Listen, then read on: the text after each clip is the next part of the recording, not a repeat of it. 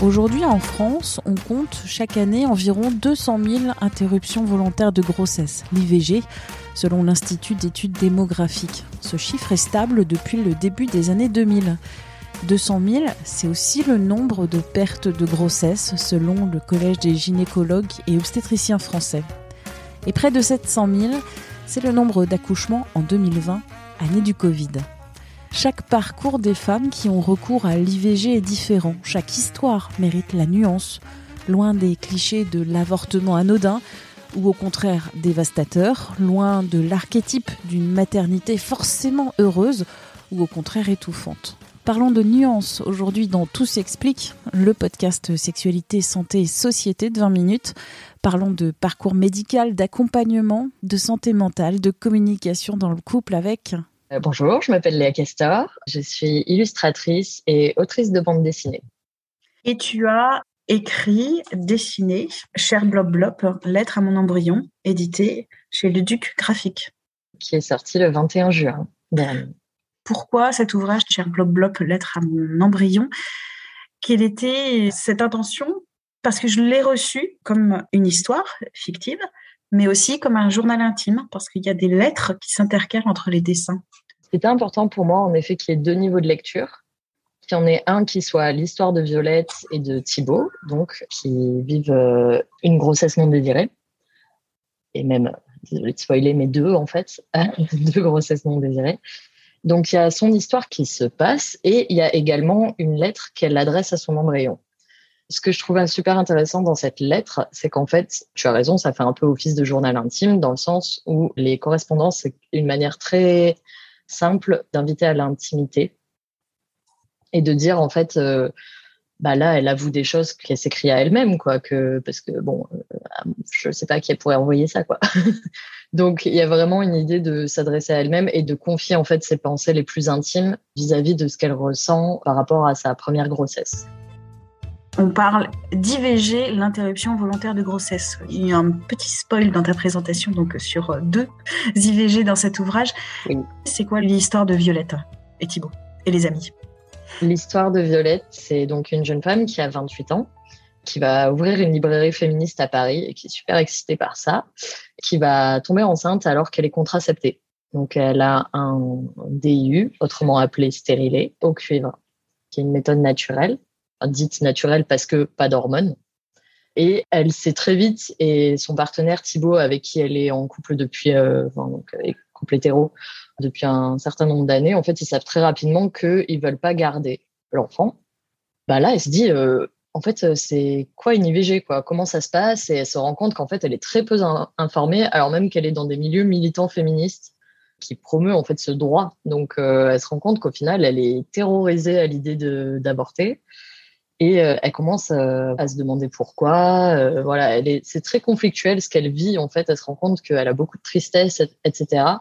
Et elle se demande vraiment pourquoi. Et je sais pas si je spoil du coup, je l'ai déjà un petit peu fait. Mais en tout cas, voilà, le truc c'est que pour plusieurs raisons, elle va revivre, elle va revivre une grossesse non désirée.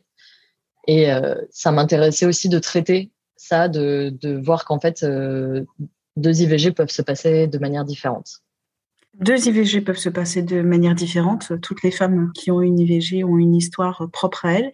Il y a aussi toute une thématique sur la santé mentale, en fait, qu'on peut euh, être triste, on peut être bouleversé aussi, euh, même si on a bien choisi.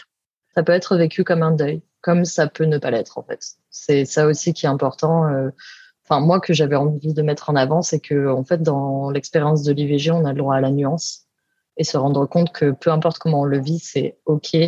Et en fait, on devrait toujours avoir droit à de la bienveillance vis-à-vis de ça. Quelle est l'importance, voire quel est l'impact du personnel médical qui accueille euh, cette jeune femme qui va avoir une IVG je pense qu'il est primordial en fait, dans le sens où dans la première IVG que vit Violette, en fait, elle est face à un personnel débordé de l'hôpital public parce qu'elle choisit une IVG par opération donc qui doit se faire en maternité. On lui dit qu'en fait, il n'y a plus beaucoup de lits, euh, que ça risque d'être compliqué, euh, qu'il va falloir attendre. Et elle est déjà dans une grossesse qui est un peu plus avancée, en fait, qui est à sept semaines. Là, on arrive à neuf semaines. Et à neuf semaines, on lui dit, bah, en fait, médicamenteux, c'est plus possible. Donc ça va être forcément opération, mais il va falloir encore un peu attendre. Et forcément, ça rajoute de la détresse, en fait, cette prise en charge qui tarde parce qu'on nous fait sentir que c'est une situation d'urgence. Et en général, c'est vécu comme ça par les personnes qui le vivent à dire je veux m'en débarrasser le plus vite possible parce que c'est pas ce que j'ai voulu. Et j'ai pas envie de vivre avec ça parce qu'en fait, quand on vit une IVG, on vit une grossesse. C'est un début de grossesse. Peu importe euh, l'issue, en fait, ça reste ça.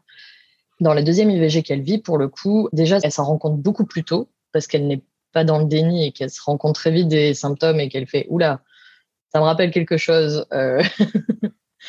et malheureusement, euh, oui, elle retombe enceinte sans le vouloir.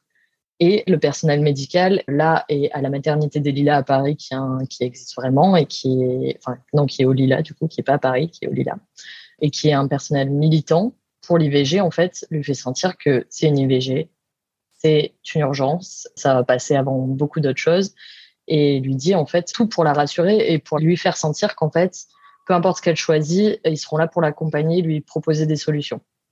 Et ça, c'est super important. Et, c'est super important aussi de proposer une aide psychologique ensuite.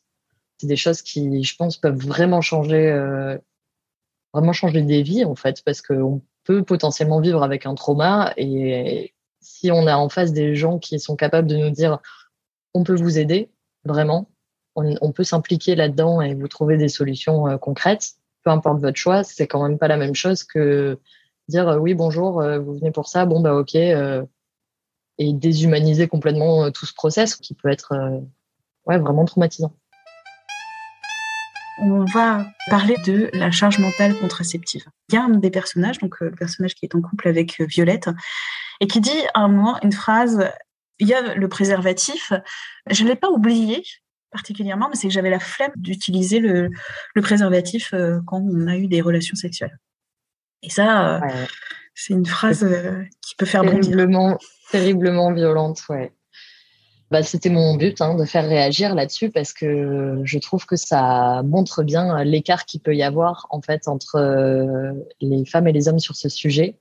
Heureusement pas tous, mais il y a vraiment une idée que c'est juste normal et banal en fait que les femmes euh, gèrent leur contraception parce que c'est elles qui vont tomber enceintes, alors que les hommes, ben, finalement, ça les concerne euh, pas vraiment. Et d'ailleurs, c'est beaucoup plus simple, hein, on les comprend. Hein, enfin, genre, nous aussi, si on pouvait s'en passer, on s'en passerait hein, largement. Ce serait un truc en moins à penser dans notre vie, qui est pas forcément agréable en plus. Hein. Donc, on les comprend, mais en fait, c'est complètement injuste.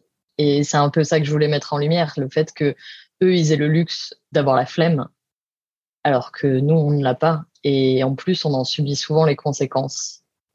Donc, ce serait bien, encore une fois, d'être un peu plus à l'écoute, un peu plus bienveillant, un peu plus empathique et de se dire pour qu'il y ait un, embryon, en général, c'est qu'il faut quand même qu'il y ait mâle-femelle. Donc, prenez votre responsabilité qui est de 50%. et comme ça, on sera tous des adultes responsables et ce sera génial. Merci à Léa Castor pour cet entretien. Tout s'explique, c'est le podcast Sexualité, Santé et Société de 20 minutes. Vous le retrouvez sur toutes les plateformes d'écoute en ligne et sur 20minutes.fr. N'hésitez pas à vous abonner, c'est gratuit. Une question sur la sexualité N'hésitez pas à nous écrire à l'adresse audio-20minutes.fr. On se retrouve très vite. D'ici là, bonne écoute des podcasts de 20 minutes.